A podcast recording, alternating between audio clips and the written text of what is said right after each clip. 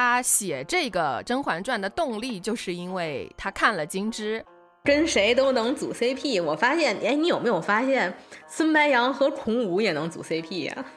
呃，我不知道他算不算恋物癖啊，反正就是对于这一块手帕特别的执着，一直放不下。我都惊了，每次转折都让你意想不到。这，哎呦，这剧情。但是后面呢，我又转念一想，谁说非要一笑泯恩仇的？他就是要他钮祜禄如月，就是要睚眦必报，那又怎么样了？人生自是有情痴，此恨不关风与月。我觉得尔淳这个角色用这个概括他特别合适。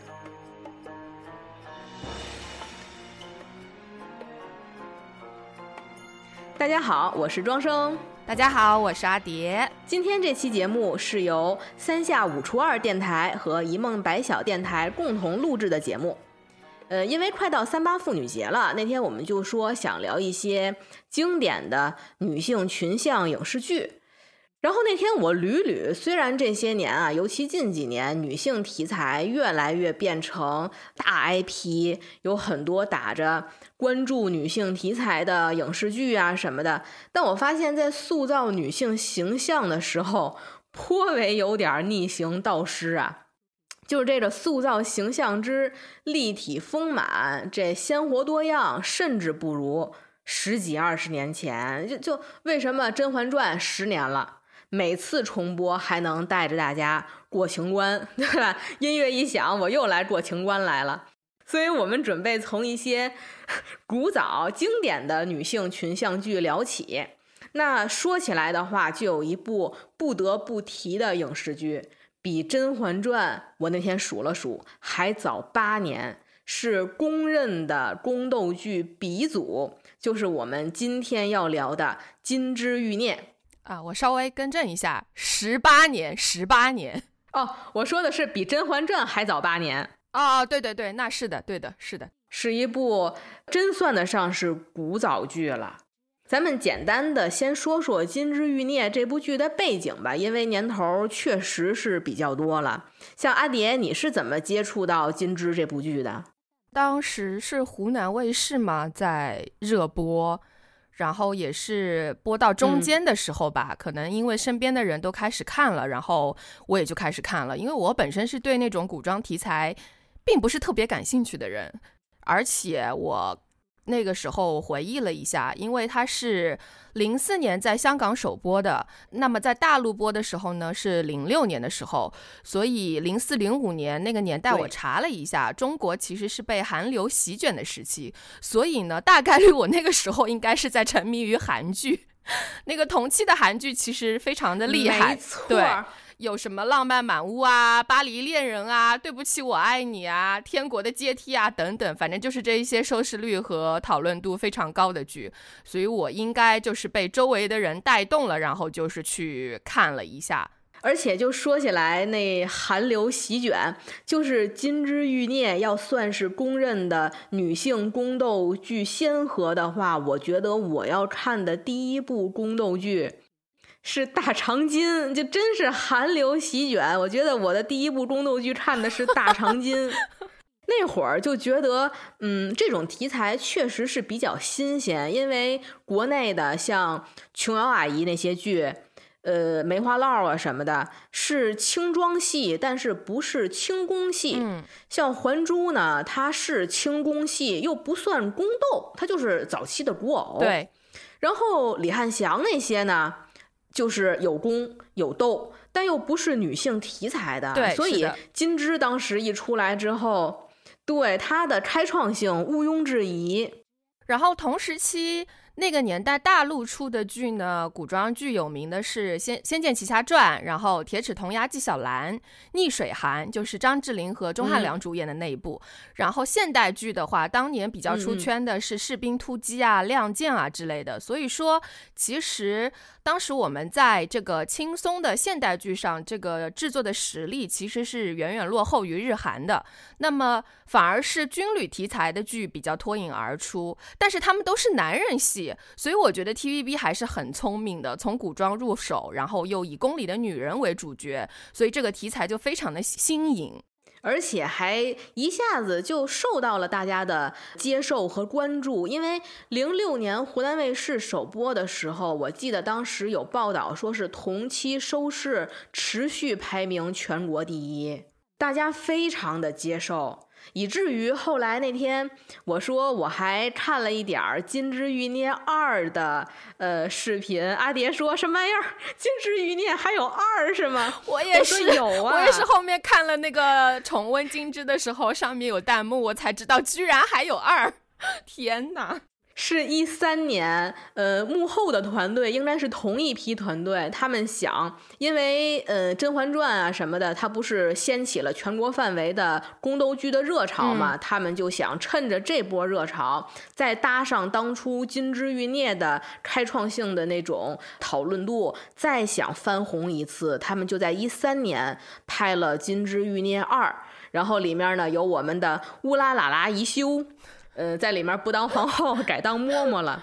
原来如此。对，但是没有想到《金枝二》水花就没有打起来。大家不知道是因为对宫斗剧有点疲软了，还是说 TVB 它多少年不拍了，一下子在重拾的时候拿不出当年的作品了。所以说，《金枝欲孽二》的收视非常低迷，我觉得还挺可惜的。那你看了二的话，你觉得二拍的怎么样呢？我觉得还挺好的，尤其是二里面，它有大量的和一的回忆穿插，还有一些情节的互动嘛。尤其就是一里面如妃跟她女儿小公主的感情，本来就是很打动人心的一段戏。他二里面把这段戏又加重丰满了，充满了人文关怀。那段戏和我们乌拉拉拉一休，我，我也是哭的不得了。我觉得二挺好的呀，大家是不是现在看？宫斗剧就想看爽剧，就是接受不了偏文青气质的宫斗剧了。我可能有这样的原因在里面。我觉得有吧。当初于正的那一部，哎呀，那部叫什么来着？我没有看。就是特别爽的《延禧攻略》，对，就是特别爽的爽剧。我没有看，但是感觉观众就是跟着那个魏璎珞，呃，看着女主一步一步怎么样复仇，就特别的爽。可能大家现在就是爱这种快节奏的爽剧，嗯。说实话，《延禧攻略》我还挺爱看的呢。就是《延禧攻略》出来，就是现在你发现于正他当初拍那些什么宫啊宫系列的时候，他自己不断的在呃重复他自己，就是他那些大红大绿的配色、乱七八糟的剧情。那会儿大家吃这一套，嗯，就是他后来拍完《延禧攻略》之后，他发现大家又特别吃延禧这一套，他又在不断的重复他自己。就是最近，呃，魏璎珞那演员叫什么来着？他。和徐凯不又演了一部明代的古装戏吗？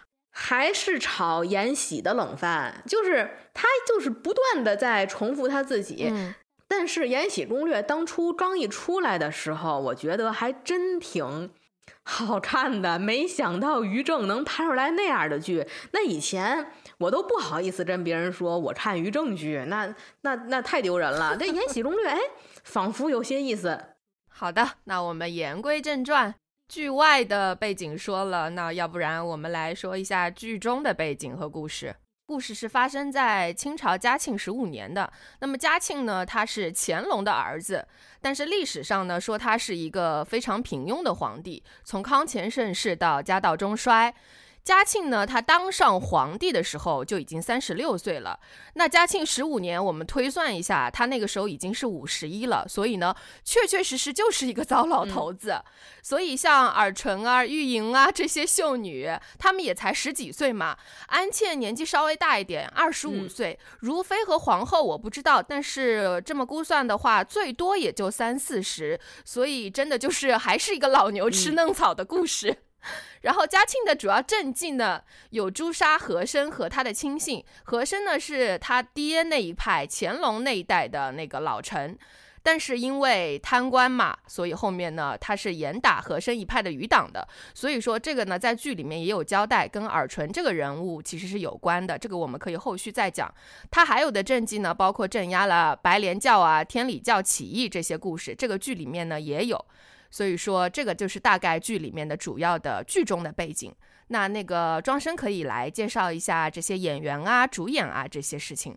呃，就是这部《金枝欲孽》，刚才阿蝶也说了，它确实里面有情节是取材于当时那个历史时代确实有存在的、发生的真实的历史事件，但是能把这些事件完美的融合在这部剧里，呃，作为它里面的冲突点，还有上价值的大背景，就得益于这部戏的呃幕后的操盘手七七义。他之前呃让大家比较熟悉的作品，他是监制和导演，有《天地男儿》，这是大家比较熟知的作品。他后来在拍完《金枝欲孽》之后，又拍了呃《火舞黄沙》，这些都是有大的时代历史背景的。当时戚其义就说，他想拍宫斗剧，呃，其实是想把。现代的一些人的心理，还有社会上真实存在的一些困难和矛盾点，都放到这部剧里，所以就造成了《金枝欲孽》这部戏和普通的宫斗剧的价值观是完全不一样的。然后这部剧呢，呃，它里面的演员也是咱们非常熟悉的，都是熟脸了。嗯，有郑翠文饰演钮祜禄如月，张可颐饰演安茜。呃，黎姿饰演侯家玉莹，佘诗曼饰演董家尔淳，陈豪饰演孔武，林保怡饰演孙白杨。当初我小时候看《金枝欲孽》的时候，我光注意到这人啊叫什么，我没有注意到他们的姓氏。后来这次我重温的时候，发现如妃、如月和皇后，当然是历史上真实的呀，他们真的就姓钮祜禄。我发现。钮祜禄氏他都是狠人呐，前有钮祜禄如月，后有钮祜禄甄嬛。我感觉钮祜禄家钮钮祜禄皇后，钮祜禄家是要牢牢守护住这个帝后之位的，他绝对不能落入旁人之手。对，就是女友钮祜禄皇后，男友钮祜禄和珅，这都不是一般人啊。就是佘诗曼在里面演重要的角色尔淳，呃，因为阿蝶，你刚才说没有呃看过《延禧攻略》，其实《延禧攻略》里面就有佘诗曼，佘诗曼在里面演。当时好多人就说看到阿佘梦回尔淳，就是他揪着呃高贵妃的脑袋照镜子。来自托尼老师的威胁那段，客人您洗不洗头？嗯，就是致敬《金枝欲孽》里面尔淳薅着头发威胁玉莹那段戏。啊，我这次重温的时候就发现《金枝欲孽》里面有无数的桥段，嗯，或被致敬，或被抄袭，或被改编，就是运用到以后的电视剧里面了，而且还开创了，比如说。娘娘们和太医和御前侍卫产生爱情的先河，没错，在那以前，太医没他们的戏呀。没错，其实现在被封为后宫神作的《甄嬛传》，它的原著小说的作者刘莲子，当时他写这个《甄嬛传》的动力，就是因为他看了《金枝》。然后他本人还是蔡少芬的粉丝，他就觉得嗯情节非常的好，但是礼仪上呢还不是很严谨，所以就自己开始写了。所以对，真的就是金枝金枝玉孽的地位就可见不言而喻了，非常的重要。呃，里面的好多的角色，就《甄嬛传》里好多的角色也是，就是根本也是脱胎于金枝玉孽。他那角色定位就是我经我经常就是重温的时候就是这段儿，哎。眼熟那段嚯，似曾相识。其实金枝 里面的人物，你大概都能在《甄嬛传》里面找到一些或多或少的一些相似的，可以进行类比的影子，所以能够看到他对刘莲子的影响有多大。对哦，然后咱最后还要再提一嘴，就是《金枝欲孽》里面那首非常重要的主题曲啊，我也想说这个没有歌词的那首 《咏叹调》。咏叹调，哇！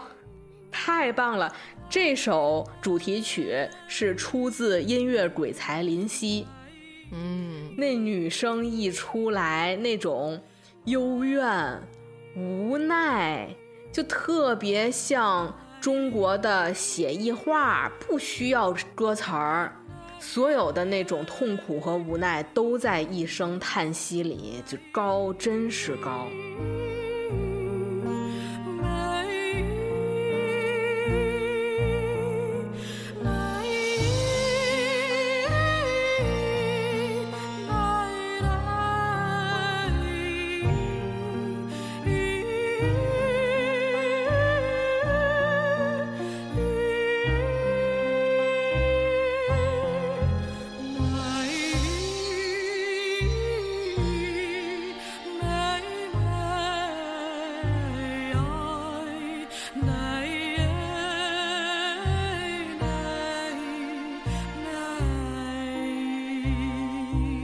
是 TVB 的大手笔。呃，但是我觉得就是它虽然是轻功戏啊，但其实还是有港剧现代剧的一些特色。当然了，就是二十年前的剧，咱就先不纠结什么礼仪细节了，比如说什么啊，侍卫背着贵妃满院溜达这种事儿。我看到那里真的是抑制不住的，就是想要吐槽，但是我还好，我忍住了，我忍住了，时刻的告诉自己，二十年，二十年了，二十年了，没错，二十年都不算事儿，毕竟《如懿传》里。贵妃还和侍卫坐在台阶上聊闲天呢，对吧？毕竟康熙王朝里，噶尔丹军旗上写着一大字儿“葛”，这这种东西礼仪细节就大家就是一笑而过，就选择性无视啊。咱就说特色，刚才我就说有港剧现代剧的特色，呃，一是节奏快，三十集我真是上厕所回来那情节就跟不上了，这哎。刚还喘气儿呢，这人说死就死啊！是一集里面的反转特别多。你现在有好多剧，你中间落下好几集，你都发现不了。二是有里面的女性角色的塑造，我不知道阿蝶，呃，你你有没有印象？就是有一词儿叫“港女”。嗯，我知道，就是。香港的影视剧啊，还有一些小说作品里面的女性角色，或者是好多女明星，还有那个港风妆容，都是典型的港女范儿。就我现在其实不能理解为什么港女变成一个贬义词儿了，就是形容这女的，呃，拜金呐、自恋啊、崇洋媚外啊。但我觉得港女形象不是负面的，她就是特别飒，就是北方人说大飒蜜。就明说了，姐就是那么现实，就是那么敢爱敢恨，就是那么飒。我觉得还是蛮好的。呃，我对港女也不是说把它想成一个贬义词，因为我可能。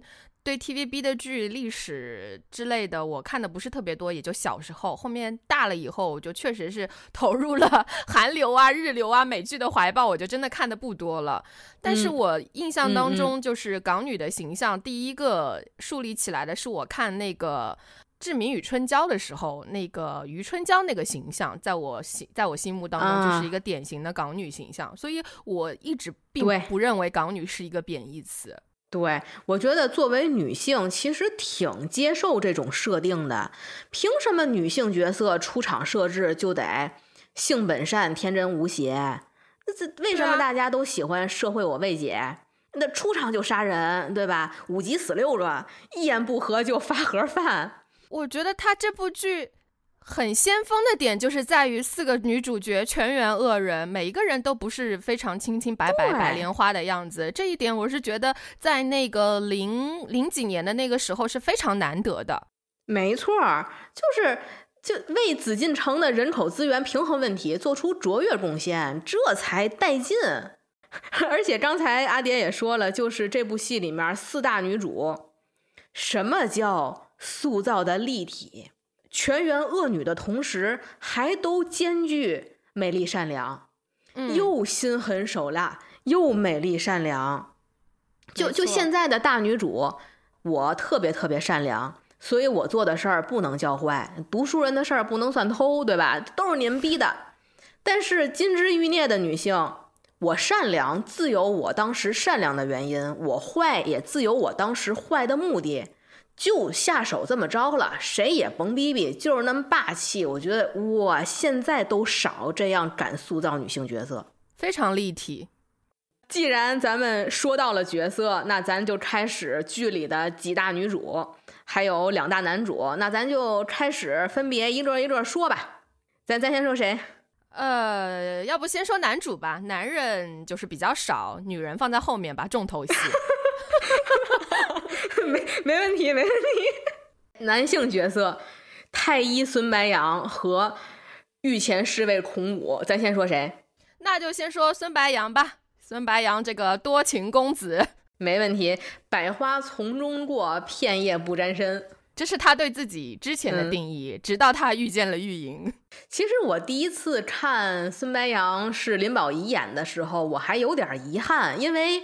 呃，当时妙手仁心的时候，林百林保怡那会儿正年轻嘛，而且在里面也是演一个风流公子。嗯，等到他演《金枝欲孽》的时候，就觉得沧桑了好多呀。我觉得林保怡要是再能年轻点儿就好了。哎，但是，然而，越演到后面，越能发现孙白杨这个角色确实有一些成熟魅力。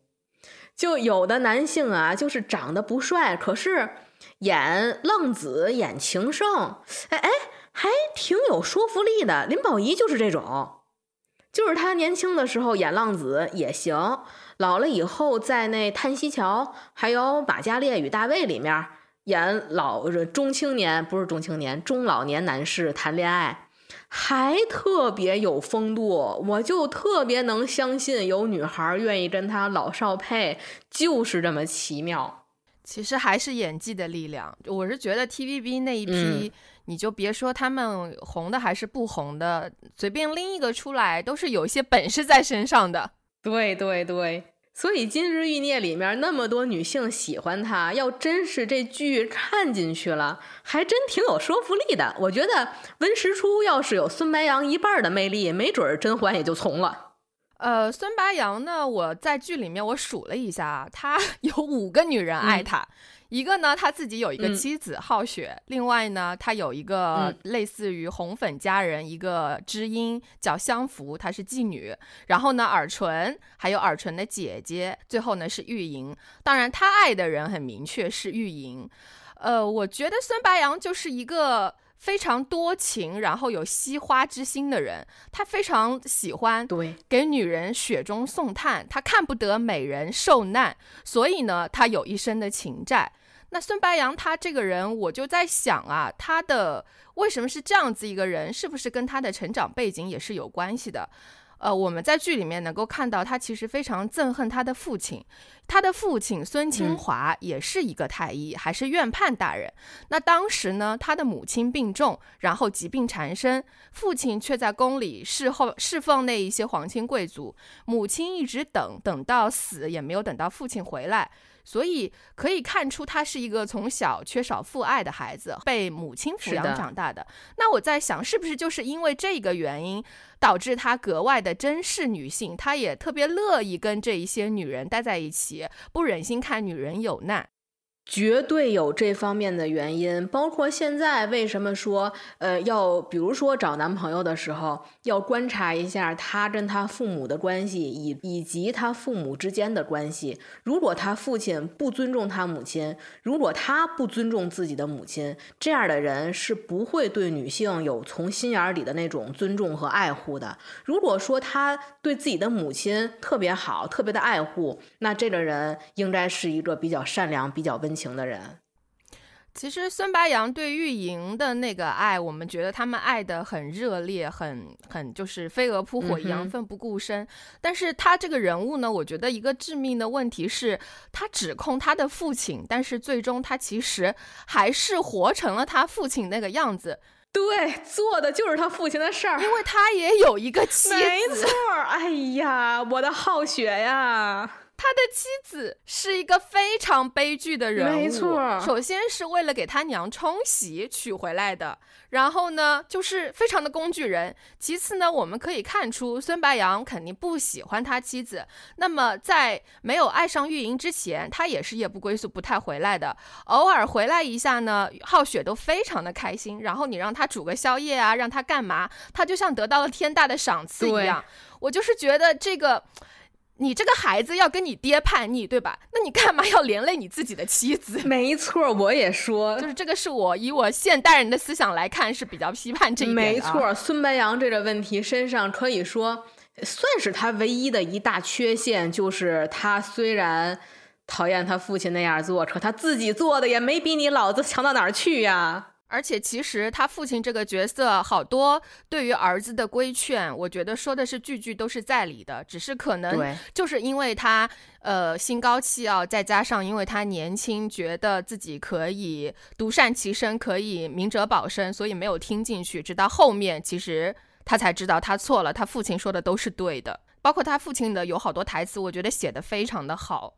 他跟他父亲之间就是特别呃现实的成年男性父子之间的情感，就是他虽然不能原谅他父亲呃对他母亲的所作所为，但是其实他在宫里的好多行为，就是因为比如说那徐公公就是拿他父亲要挟他，就说我管你对吧？我管你父子之间有恨又有矛盾。对，我就拿你老子威胁你了，你就得吃我这一套。我觉得这个是非常立体的成年男性之间的这种关系，就是虽然也有矛盾，但是那种父子之间的情谊也是确实存在的。虽然大家知道他们两个人父子不睦，但是其实本身的这一个情感连接还是在的。父亲还是可以，还算是他的一个软肋，所以徐公公可以用这个东西来要挟他。哎，然后刚刚才说到就是孙白杨这角色跟谁都能组 CP，我发现，哎，你有没有发现孙白杨和孔武也能组 CP 呀？我已经看到无数的弹幕在在刷在刷磕这一对了，你俩在一起算了，我俩惺惺相惜，情不自禁。而且孙白杨和皇帝也能组，你发现了吗？为什么孙白杨知道皇帝喜欢小太监 cosplay？你敢想吗？我这里倒真的没有去想过，提供了一个角度，很好。玉莹也是小太监 cosplay，安茜也是小太小太监 cosplay，呃，如妃承制的那个陈妃也是小太监 cosplay，有点儿秘密在里头。皇上的。好像窥探到了皇上的癖好呢。性别一变，点击过万，那皇上生气的是大胆妃子，你竟然敢睡朕的白羊和阿武。咱咱咱们那个开玩笑啊。然后咱们刚才说完了孙白杨，哎，顺理成章就要说他的 CP 了，空武。孔武这个角色，阿蝶觉得。有什么样的感觉？其实孔武这个名字取的，我就觉得非常的直白，孔武有力，然后是一个出力气活的一个人。孔武，我觉得是一个非常现代化的人物啊，他是一个有点披着。就是古装的外表，但是内心是有一个现代灵魂的一个人物，一言一行都都怎么说呢？就很现代。他的故事呢，就很像一个草根去大城市打工升职，目标是当上 CEO，迎娶白富美，走上人生巅峰。呃，老子是来搞事业的。他跟他兄弟说，在京城当一只狗都比在乡下的牛要肥，所以可以看出他想要在京城扎根的一个这个决心。那么。孔武这个人呢，我是觉得他呃有一点遗憾的点在哪里呢？是前面他前期已经说了，他为了搞事业，他可以改头换面，可以忍辱负重，可以抛弃一些他本性里面觉得没用的东西。我们出场，他出场的时候呢，观众看到的就是他变化之后的样子。那他变化之前是什么样子的呢？剧里面其实是有交代的。他出场的时候呢，和兄弟送一车贡品进京嘛，然后遇到了被天理。教劫持的秀女就是玉莹啊、耳纯他们，他其实呢是不想管这些秀女的，贡品才是他的任务嘛，才是他的大好前程。后面呢，因为形势所迫，那没办法，不得不管。然后后来玉莹呢被中途落下来了，他其实也是不想救的，但是后面呢又突然折返去救他。那么在马车上，孔武的兄弟就问他了，说：“哎呦大哥，我以为你见死不救。”唯利是图，看来是我小心眼了，我就知道你不是这样的人。然后这个时候，孔武的回答说的是什么呢？他说：“就是因为我以前是这样的人，所以我才吃了很多苦头。我为什么救玉莹？因为她是湖广总督的女儿，不然我怎么可能拿全车的人救她一个呢？”所以呢，这里我们就虽然没有孔武之前的形象，但是我们可以从这个画里面看出来，孔武以前大致是一个呃比较不求回报、乐于助人、一个比就是真诚质朴的一个形象。那么他现在呢，为了要出人头地，他舍弃了这一些，他只做对自己有利的事情，那些没有意义的人和事呢，他觉得这是浪费时间，他不会去做。所以对比一下的话，我们会觉得现在的他其实是有一些自私和无。情的，那么为什么我觉得这是一个很可惜的地方呢？因为之前我们也聊到说，觉得四个女主是全员恶人嘛，但是呢，我没有在孔武的这一个人物上面看到在这个事件上的一个后续的发力，所以我觉得这个前面的铺垫就有点浪费了。我感觉是不是编剧还是不忍心啊？主要突出的还是他的英勇善良，他那个有一点点无私，呃，有一点点自私，有一点无情的那一面就不见了。他很多时候孔武的升职，他大部分是因为他比较有运气，比较，我觉得他是运气加成啊，而并不是因为他做了一些呃让他陷入两难选择的，我到底是要善良无私，我还是要自私损人利己，就是这些事情。我觉得如果设置一些困。竟让孔武去做这种选择，那么这一个人物就会变得更加的立体，前面这一个铺垫也就不会浪费了。所以这个是我觉得孔武这个人设比较呃可惜的地方，因为没时间了，就统共三十集在刻画孔武，没时间了，来不及了。当然，他升职，他有一些小事情是他自己做的，比如说他自己去烧了火呀，或者他灵机一动去让那个公公去给宫外走私货物，让他抽成啊，这些小聪明他用到了。但是我觉得并不是一个是非善善恶上面一个让他很难抉择的一个事情。我比较希望看到孔武就是做一个很艰难的抉择，看看他到底是怎么选。嗯，我觉得孔武这角色就是他在上位阶段。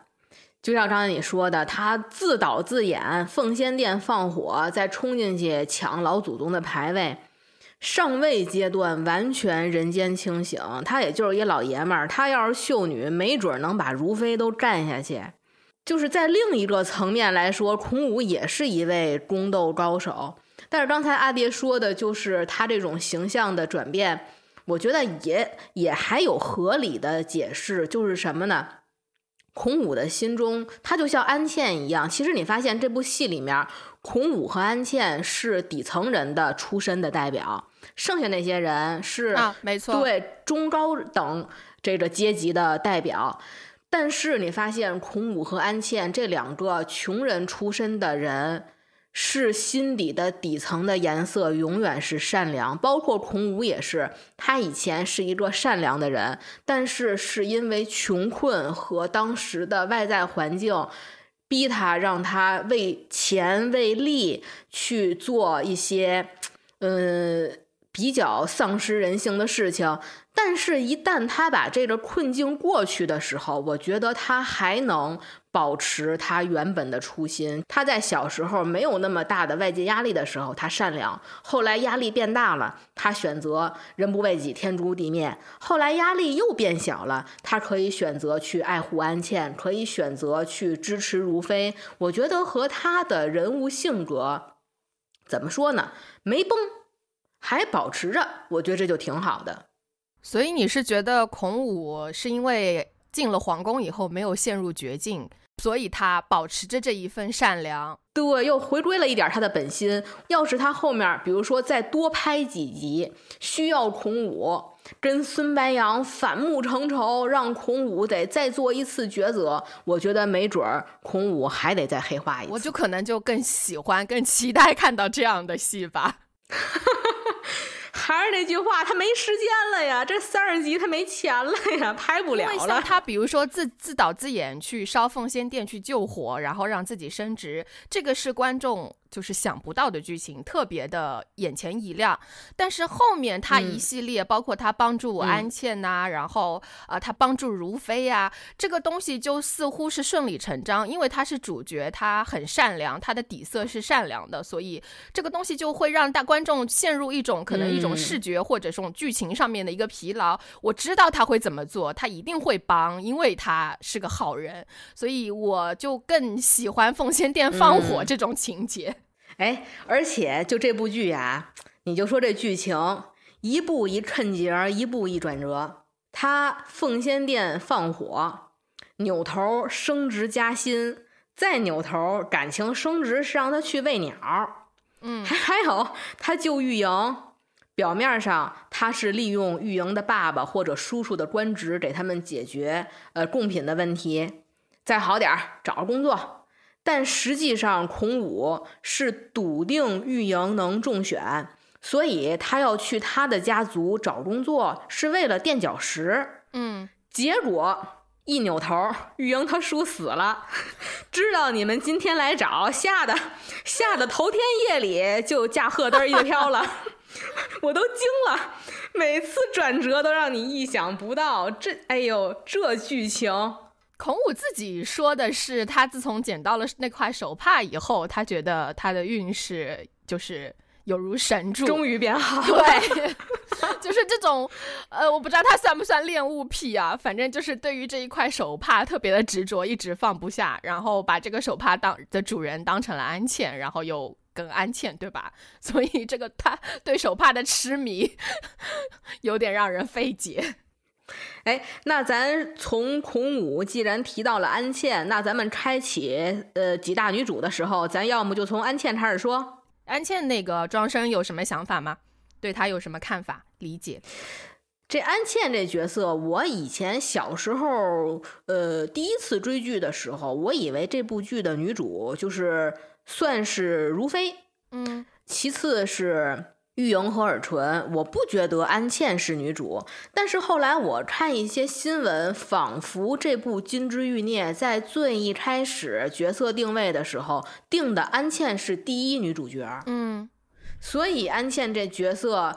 在后来的这个塑造上，大家觉得怎么有点怪呢？其实就是因为他这剧本后来一直改，把安茜第一女主角改呀改呀改呀，改的就越来越不丰满了。嗯，其实我觉得安茜的形象，刚才我说孔武的时候就提到，她跟孔武差不多。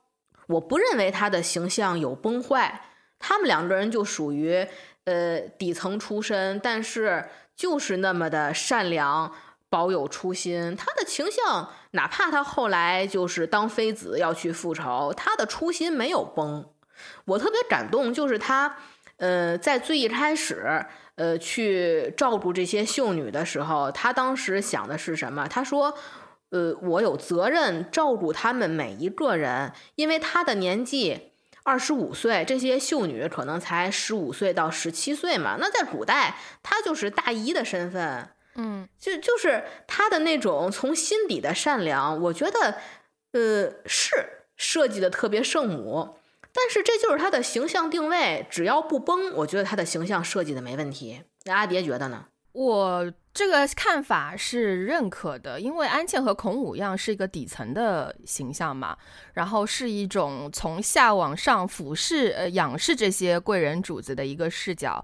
他虽然干着一些底层的活，然后地位也很低，但是其实，呃，他的心是非常善良的。就像孔武说的，呃呃，那个奴才主子不分宫里宫外，只看你的心嘛。那安茜其实在这里面最大的特点是。是聪明嘛？但其实这个聪明也是一个他的缺点，就是因为聪明，所以人人都想拉拢他。那后宫里的奴才，其实最好的栖身方式就是你找一个投靠的主子。但是安茜呢，没有，她只想就是太太平平，老娘干到退休。我就要走了，再见了您嘞，这儿我就再也不来了。所以呢，不管当时 如妃怎么威逼利诱，她也不愿意加入宫斗。只是后面呢，因为皇后使计，所以她进了这个圈套，去帮了玉莹。那后面。他发现真相以后呢，他想刺杀皇后，但是被如妃点醒，凭你是根本斗不过皇后的。天下只有一个人可以打败皇后，那就是皇上。所以呢，他决定开始复仇，和洪武分手，和玉莹决裂，然后自己决定爬上了龙床。所以这个算是他一个，呃，也不能讲黑化吧，但是算是一个被点燃的一个状态。他现在就是要有一个这有一个唯一的目标，就是我要。为我的奶奶报仇，皇后你死定了。那这里面的剧情呢？我觉得安茜就是前面我说过，她。吃过一定是吃过聪明的亏的，年轻的时候不懂得收敛锋芒嘛，就其实和孙白杨在那个跟他爹说的话其实是类似的。里面有一个场景，我不知道庄生还记不记得，是安茜在教这一些宫女们针法，她们要连夜去做一个刺绣，因为主子们要的很急。然后安茜就说：“哎呀，每次都说要的很急，但奴才们赶制完，第二天却迟迟不见来拿，所以说是真的急嘛？”然后他又跟那些小宫女们说：“嗯你们啊，一定要赶在。”在临近期限再去交货，不然主子们知道了你的能耐，下一次的要求一定会更加过分。所以呢，更急了。对对，我觉得就是安茜前面那个锋芒毕露的这个形象，因为。这个我们没有看到，剧中没有交代。他出场的时候就是一个相对内敛的一个状态，然后但是人人都说他聪明，所以这个是也是等于他在一个转变后出场就是一个转变后的形象了。但是剧情上面呢，我是觉得有一点不妥的是，如果我是如飞啊，当安茜她不愿意帮我的时候，那既然我看到安茜这么聪明，对吧？那我一定会忌惮她的。我为了防止她去帮对手效力，我。为了防止他去站呃站队皇后，而且安茜当时只是一个宫女，那如妃要杀一个宫女简直太容易了，不像后面皇后和安茜对立的时候，安茜其实已经是贵人了嘛，那皇后那不方便去动手。我后面就是在想，我反复在想，我唯一的自我的解释就是，那可能如妃算是一个比较有良知的人吧，不像皇后这么毒辣。就是我还有一个问题想要跟庄生探讨一下，安茜和孔武虽然都是奴才，但很不一样的是，孔武是拼命想要往里面挤，安茜呢却一心想要往外逃的这么一个形象。所以，呃，我想问一，呃，庄生觉得这个塑造这样的差异是为了什么呢？我觉得他这个差异有一点的原因就是孔武为什么要进来，是他不知道里面什么样的。嗯，你看最后结尾的时候，孔武带着想带着如妃和安茜逃命，他可没说我要留在宫里面，我要杀天理教，等着皇上回来以后我邀功，我那什么。因为这个时候他已经知道宫里是什么德行的啦。他当初从乡下他不知道，所以他进来围城，城里的人想出去，城外的人想进来。等他进来以后，他就跟安茜差不多，也想拜拜了您了。所以我觉得他这个还是因为他的这个精力所限。是的，我也是觉得这是原因之一，因为安茜是过来人嘛，她知道里面有多么肮脏。嗯，就是《红楼梦》里面元春省亲的时候，曾经就是一回来就哭着说，当初送我到那不得人的地方去，我现在好不容易回趟家，就让我哭一会儿吧。她就是把宫里形容成那不得人的地方，所以说我觉得孔武就是还是一个比较，呃，单纯、比较一个野生、野蛮生长的那种状态，他等于还没有接受过社会的敲打，他并不知道。皇宫里面有多么的肮脏，这就是这个角色的成长进展。看到后来，这个孔武也变成了御前侍卫以后，他就知道了，这这这就想带着好带着妃子走啊，多大的能耐！还有一个原因，我想是不是因为男女分工不同？因为安茜她是做的是宫女嘛，掌事姑姑，她的活儿可能是要和宫里面无数的人、无数的主子去接触，有有是一个非常有社交属性的一个活儿。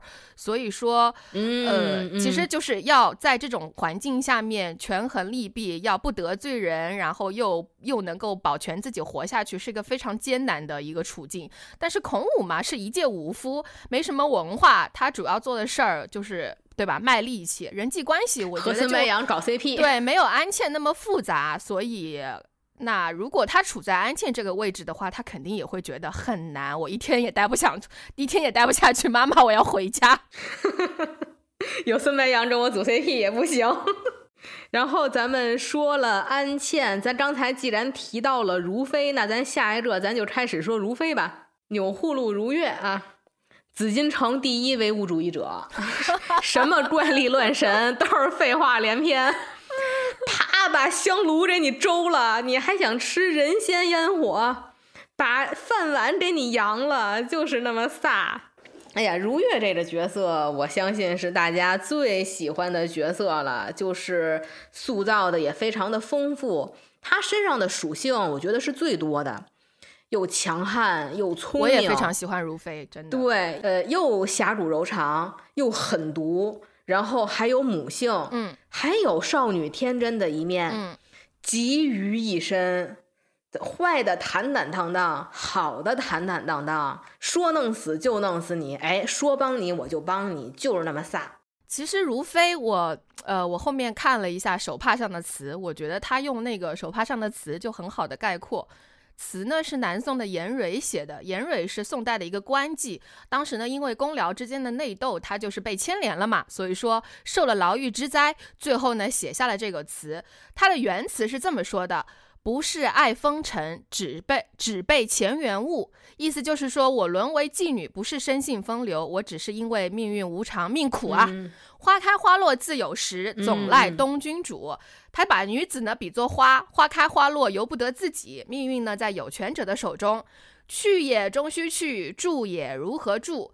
就是说，这种以色示人的生活呢，迟早啊要结束的，我肯定要走的。但是我走的时候呢，我该去哪里呢？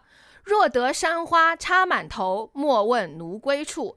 如果有一天呢，山花能够插满我的头，插满我的发鬓发，我过着一般妇女的生活，那那个时候呢，就不需要问我将要去哪里了。然后如妃这个，因为手帕上这个词呢，在金枝里面有了一些小小的修改，改成了不爱宫墙柳。这个第一句本来是不是爱风尘嘛？最后呢变成呃，他这个若得山花插满头，莫问奴归处，改成了若得江上泛扁舟，妾愿随君往。所以我是觉得这一个词很好的概括了如妃这一个人的一个本性，就是她虽然呃争权夺利，她好像很工于心计的样子。包括第一集开始，她一上来就把陈飞给弄死了。我们观众先入为主，就会觉得这个人是个坏人，这个女人很阴毒。但是其实你能够看到，她可能十几岁进宫的时候，她也是一个天真烂漫的样子，只是因为权力不在他的手上，他迫不得已，所以呢，他久而久之，他变成了这个样子。但是我是觉得有一点奇怪的是，因为呃，我看弹幕说在第二部里面有揭示，因为这个手帕是如妃的。第一部其实是留下了悬念，并不知道到底是如妃的还是安茜的。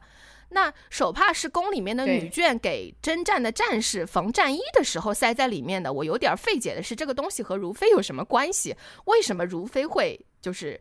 哦，就这个手帕是如妃的，在第二部里面有解释吗？没有，这个东西我觉得就是那种宫廷电视剧的演绎，因为呃，这个东西那谁，呃，孙白杨他爸孙清华不是解释了吗？说是宫女。在给战士缝衣服的时候，就是会制作一些东西。这红叶师嘛，想要去，就像是漂流瓶似的。对，我扔一漂流瓶，碰上一个对心意相通的人，哎呀，默默哀叹一声。但是这里面的前提是，如月在当妃子之前是一个宫女，是一个清天真烂漫的小宫女，她可以参与这种活动。我觉得这就是电视剧的 bug。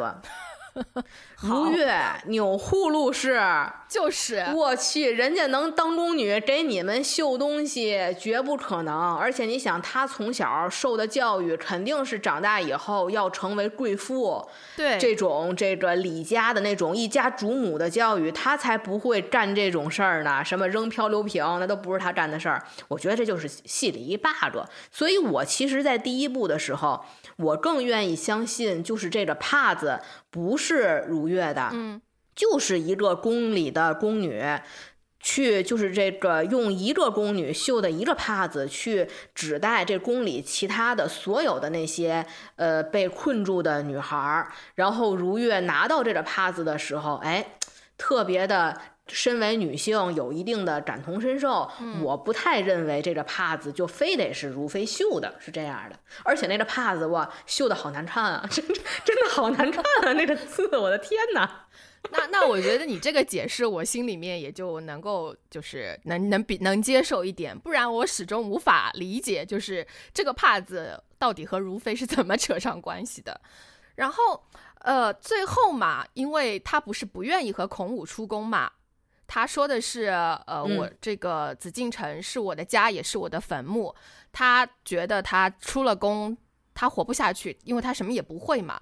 后面呢，他有一段，就是孔武带着安茜他们走了以后，他有一段一个人的独白。他说，呃，你们走是因为有爱，我不走是因为我心里有恨。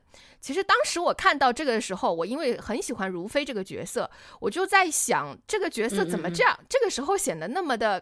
不通透、不豁达，就感觉没有前面那么大气。嗯，但是后面呢，我又转念一想，谁说非要一笑泯恩仇的？他就是要他钮祜禄如月，就是要睚眦必报，那又怎么样了？所以我就后面有觉得，那我还是能够理解这一个角色的选择，我依然很喜欢如妃。嗯，我有一个什么想法呢？就是与其说他跟孔武是爱情，就比如说他没有安茜。比如说，就只有如妃和孔武，他是不是可以追求爱情，跟孔武走？或者说我放弃了，我要留下来弄死皇后？我觉得这个的前提是他跟孔武是爱情，但我反而认为他对孔武的感情，与其说是爱情，不如说是通过。和孔武的相处，嗯，那种非常轻松的相处，唤醒了如妃年轻时候的那种生命力。就是你看她和孔武相处的时候，她的动作和行动，像个小女孩，一下子就像一个轻松的小女孩，那种蓬勃的生命力。我觉得她唤醒了这种生命力，反而给她能量，让她留下来继续。跟皇后去争斗，其实他为什么跟皇后争斗？他的两个孩子都让皇后害死了呀。如妃的第一次的孩子死，就是孙白杨的父亲为什么没回了家？就是因为在宫里面给如妃杀孩子呢。他的两个孩子都死于皇后之手，他现在终于就好像那充电电池把那个电充满了，我又回来了，我钮祜禄如月又支棱起来了，我觉得这一点就说得通。呃，这个也是我觉得用我刚刚那个如妃那段自白也是能解释的，因为。他既然是在四下无人的状况下独自说的，说我我不走是因为我有恨。他如果真心是为了要成全安茜和孔武的话，他大可以说我不走是为了本宫为了成全你们。他没有必要说我不走是因为心里有恨，因为他们已经走了，没有人来需要他在他在他们面前伪装说假话了。我无法判定他和孔武是不是爱情，但是我可以确定的是，他一定是为了要复仇要留下来的。通通过这。个角色自己的嘴说出来的，而且他没有必要在一个人的时候还说假话。请那个邓萃雯，请文女来演如妃是非常合适的，因为我后面也查了一下她的一个个人的履历嘛，她本人也是一个从高处到低谷再重回巅峰的一个状态。她因为当时演《我和春天有个约会》和江华因戏生情嘛，但是呢，江华当时其实已经结婚了，然后被八卦杂志拍到以后呢，最后他们夫妻俩就开了个新闻发布会，痛斥。当时邓萃雯用年轻美貌来勾引他，所以大众就开始抵制邓萃雯的剧。因为我们有我们知道那个《我和春天有个约会》当时非常的火，他本人也是就是因为这一部戏到了一个很高的高潮，后面呢他就遭到了无限的雪藏。之后风头之后呢，他也确实又出来拍戏了，但是只是接一个小角色，直到《金枝欲孽》里的如妃。所以呢，如妃不是在剧里面有一段是开始很受宠，但是中间受了冷落，后面呢，她也没有自怨自艾，而是慢慢的就是。平复，直到后面再进再复宠，我所以我觉得这个这个角色请邓萃雯来演非常的合适，而且她也确实没有让大家失望，这个角色演得非常的好。当初这部戏拍的时候，我刚说就是想捧张可颐演的安茜这角色是第一女主嘛，嗯，呃，如妃这角色其实是算是排的比较靠后的角色，哎。但是就是郑翠雯凭借强大的个人魅力，把这角色，你想多少人呐都以为这部戏的第一女主绝对是如妃呢，就是造就的这么有影响力。然后咱们还有非常重要的两位角色啊，一生死敌尔淳和玉莹，咱先说哪位？玉莹吧，玉莹吧。OK，玉莹，玉莹同学，玉莹同学，这个阿蝶你怎么看？玉莹她她这个角色就是在前面几集的反转，我觉得是超级大的亮点。我不知道你有没有这个看法，就是你会觉得她大大咧咧、毫无城府，然后和尔淳姐姐妹妹呀、姐妹相称，但其实后面揭晓哦，原来是装的呀。她早就知道了，只不过她继续装，用装疯卖傻来明哲保身。所以这一个角色。呃，也是前期就是给了我很大的惊喜的。那玉莹的话，我觉得她的身世其实和《甄嬛传》里的安陵容很像。我不知道你有没有这个想法？她也是家里面有很多有一点有姨娘和姐妹，她爹呢娶了很多老婆，她还是小妾，呃，她妈她母亲还是小妾，所以她是庶出的女儿。但是呢，因为运营特别的漂亮，然后出身又不好，所以呢，在家里面就一直受排挤，就造成了他这一个喜欢装疯卖傻的，然后这一个性格，就因为他太容易遭人遭遭人嫉妒和陷害了，所以他不得不这样来明哲表保身。相比安陵容这种，呃，谦卑懂事、乖巧、处处小心的这一个形象，就是同样的出身，但是编剧。写出了两种不同的性格，然后玉莹身上还有一个很大的特点就是笑。玉莹为什么那么想上位？为什么那么想要争宠？她很大一部分原因是为了让母亲能够扬眉吐气。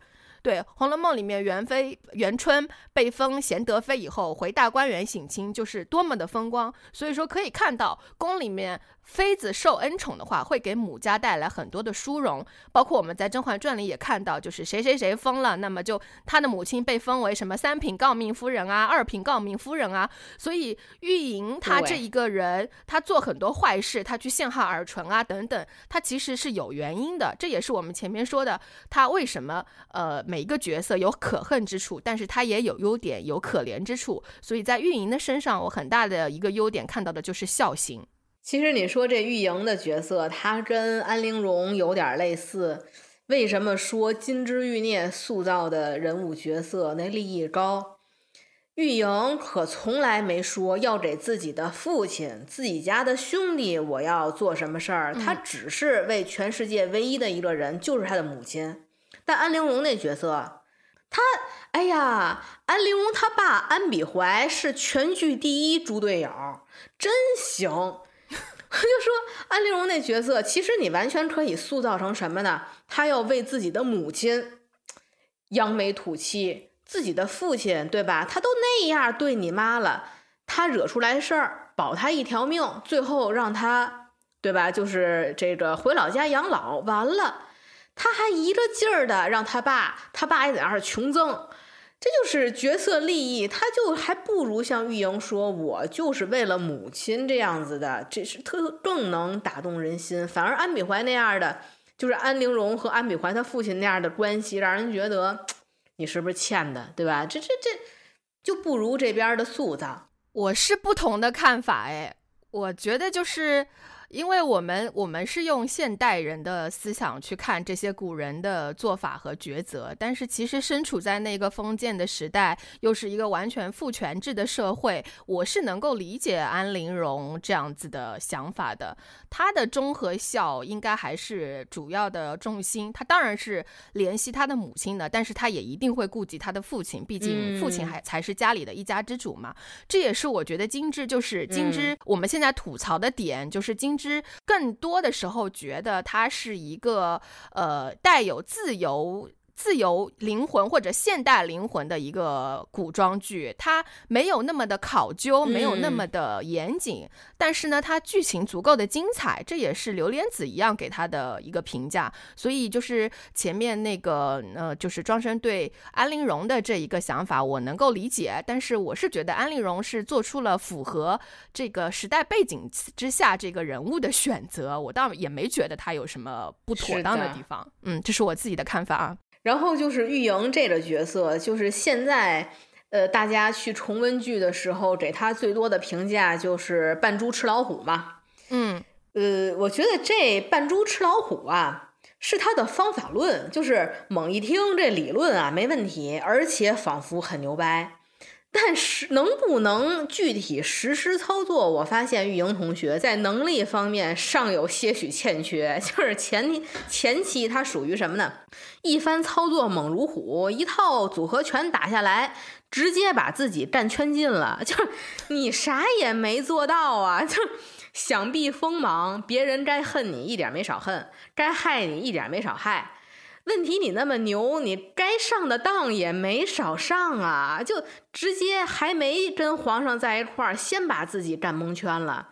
他属于什么呢？我就想起来，就是《全游》里面老狮王说色后，你不是不聪明，只是没有你自己想象出的自己那么聪明。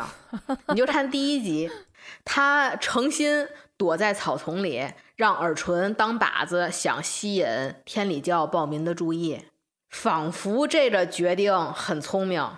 问题。大姐，你这怎么想的？这会儿了，还是逃跑现实一点吧。人耳唇分分钟就跑走了，你藏起来落在暴民手里了。就那脑回路，就属于腿长脚趾头短，总差那么一点点。我在想啊。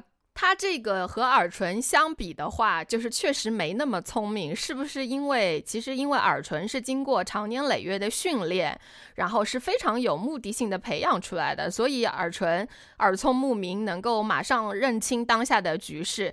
但玉莹可能就是是个野路子，他因为自己在家受到了这一些排挤，可能一开始他就是一个锋芒毕露、非常嚣张跋扈的一个小姐形象，可是后面渐渐因为他这么嚣张，他吃。了一些亏，所以呢，他不得不开始收敛。后面发现他收敛也没用，他的美貌呢，就是会给他惹上麻烦，所以呢，他就开始决定装疯卖傻，就是这种他自己自己摸的门路和门道，没有师傅教，所以相对来讲，他和耳唇相比呢，就真的没有那么的高明。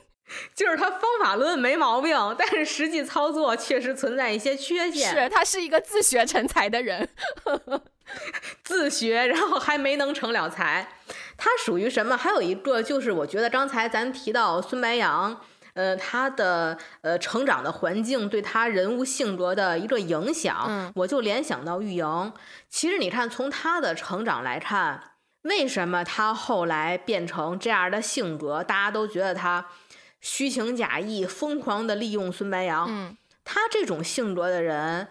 从小只有庶出的母亲跟他一条心，其他所有人都是他的敌人。嗯，这种人成长以后很难建立一种怎么说呢，信任关系或者是亲密关系。嗯，你看尔淳，他虽然是棋子儿出身，但是有柳大娘爱护他，有一块长大的姐妹陪伴他，安茜有奶奶，孔武有兄弟。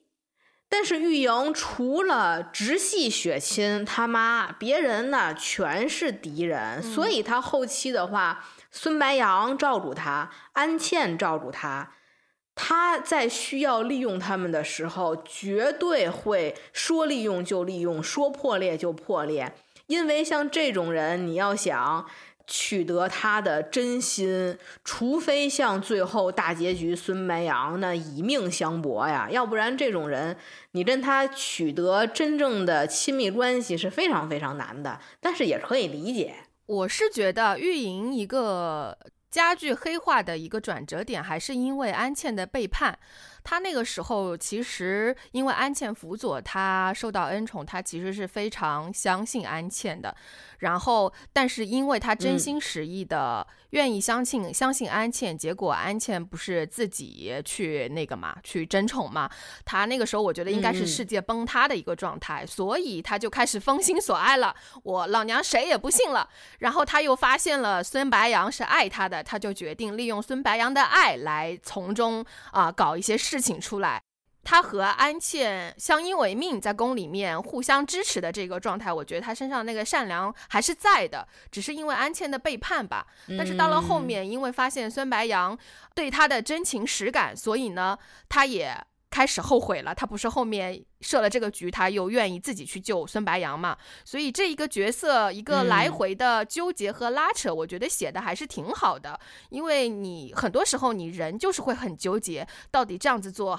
好还是那样子做好？我之前是这样做的，但是明天的我又推翻了昨天的我，所以我觉得这个地方编剧的处理我还是挺喜欢的。要不然说这部剧的塑造，这个情节给大家的转折特别多呢，就是拉扯才好看。这个一门心思走到底就没劲了。那咱们说完了玉莹，最后咱们要开始说尔淳。哎呦，相比玉莹，我可是非常喜欢尔淳这角色。我也挺喜欢尔淳的，虽然大家都在骂他，骂他多坏多有心计，但是其实我觉得尔淳是一个很悲剧色彩的人，他看似很聪明、很心计，但其实他很单纯呐。他如果信任你，他把你画在自己人那里以后，他什么都愿意为他为你做。就是我前面讲的这一个和珅的历史背景呢，尔淳是什么什么故事呢？他是。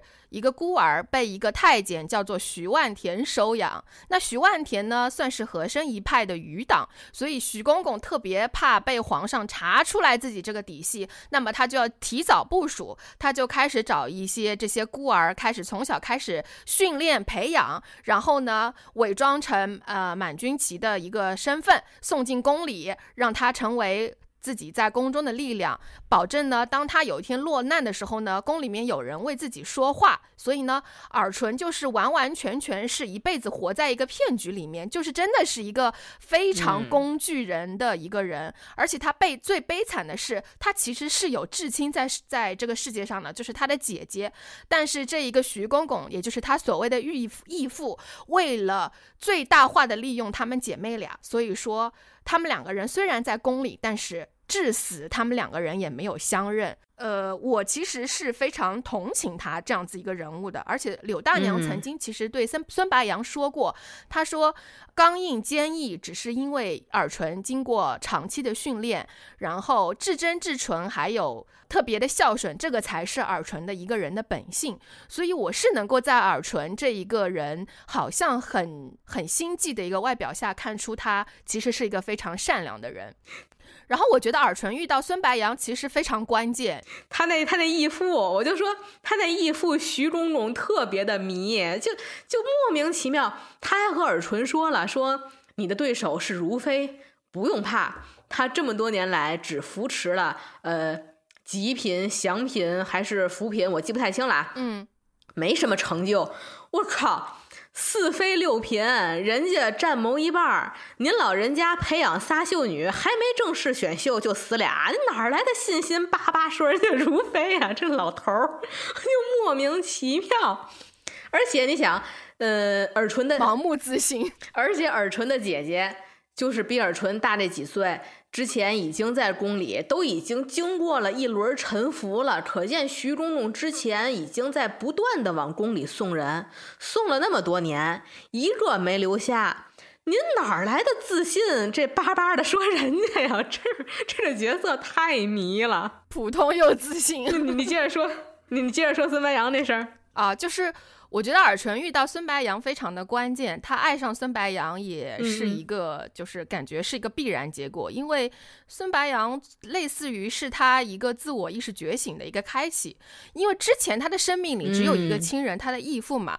他为谁而活？他只为义父而活。进宫的目的性也非常强，可以说是比玉莹他们这些单纯的秀女。玉莹是为了母亲嘛，但是其实尔淳的目的可以用动机不纯来形容。所以呢，他才会先发制人。一开始我们上来就觉得他好坏啊，他一直在陷害玉莹。然后我记得他们当初作为秀女还没有见到皇上的时候，玉莹还曾经翻墙偷偷的去看，她很好奇皇上长什么样子。他很好奇，他未来的夫君是一个什么样的人。一方面呢，我们可以看到，觉得啊，玉莹她很活泼。他也有可能是他装出来的活泼，尔淳呢很沉稳，但是另一方面就是也可以看出玉莹她是带着美好的期许来的，她是有这种对未来呃婚姻生活的向往的。可是尔淳呢对皇上长什么样他毫不好奇，一点好奇心都没有，他只有一个目标，他就是为了他的义父来那个争名夺利的。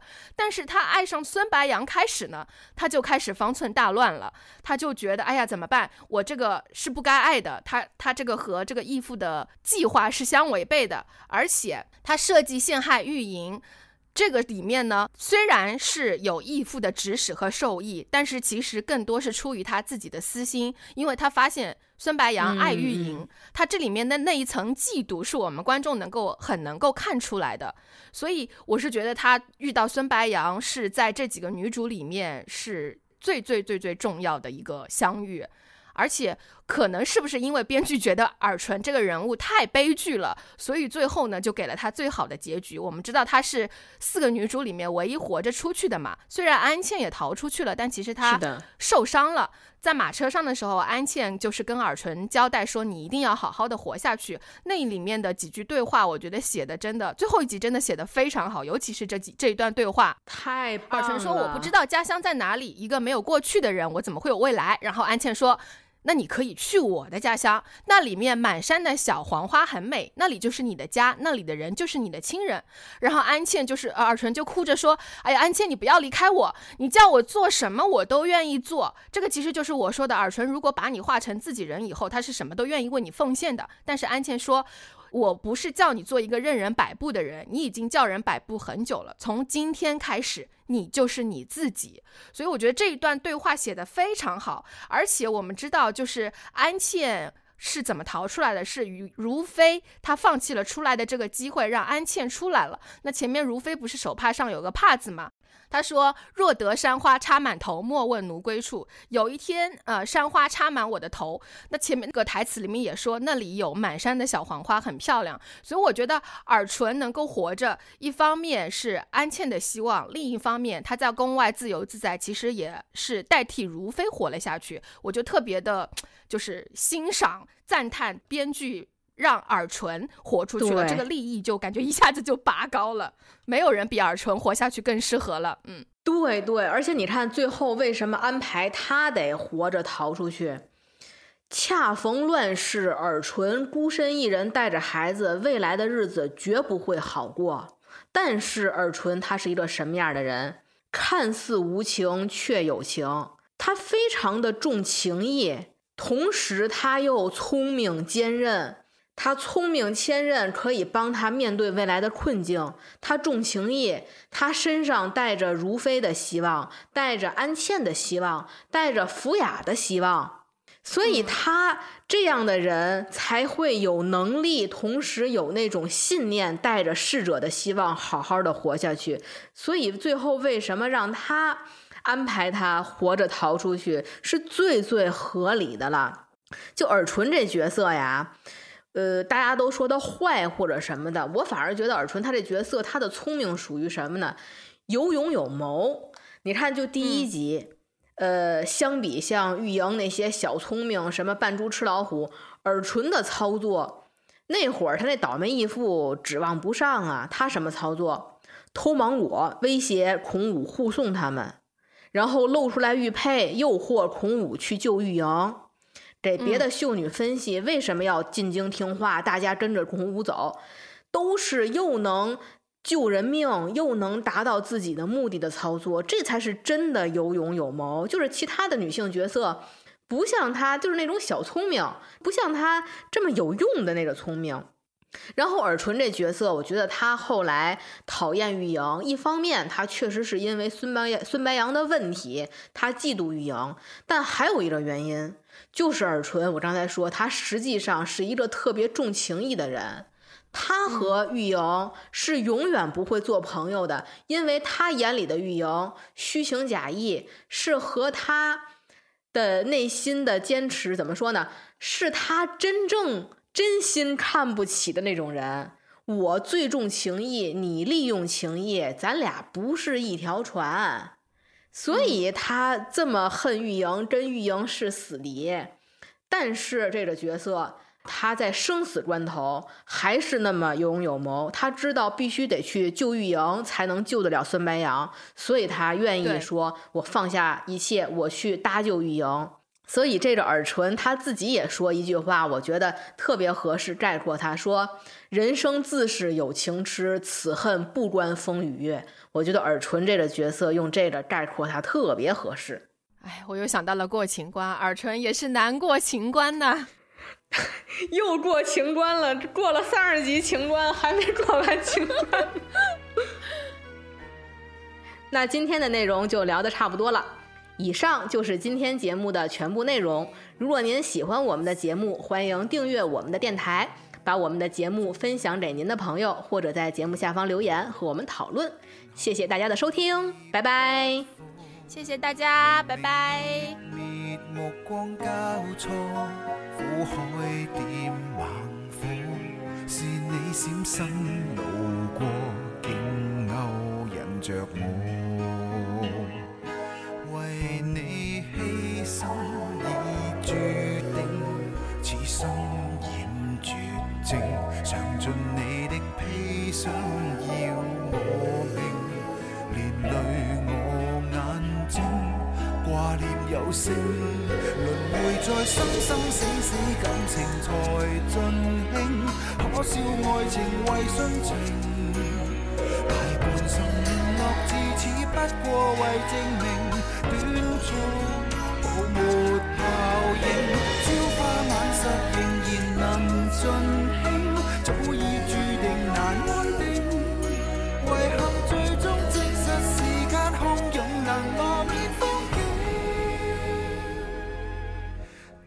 最舍不得的是这份情。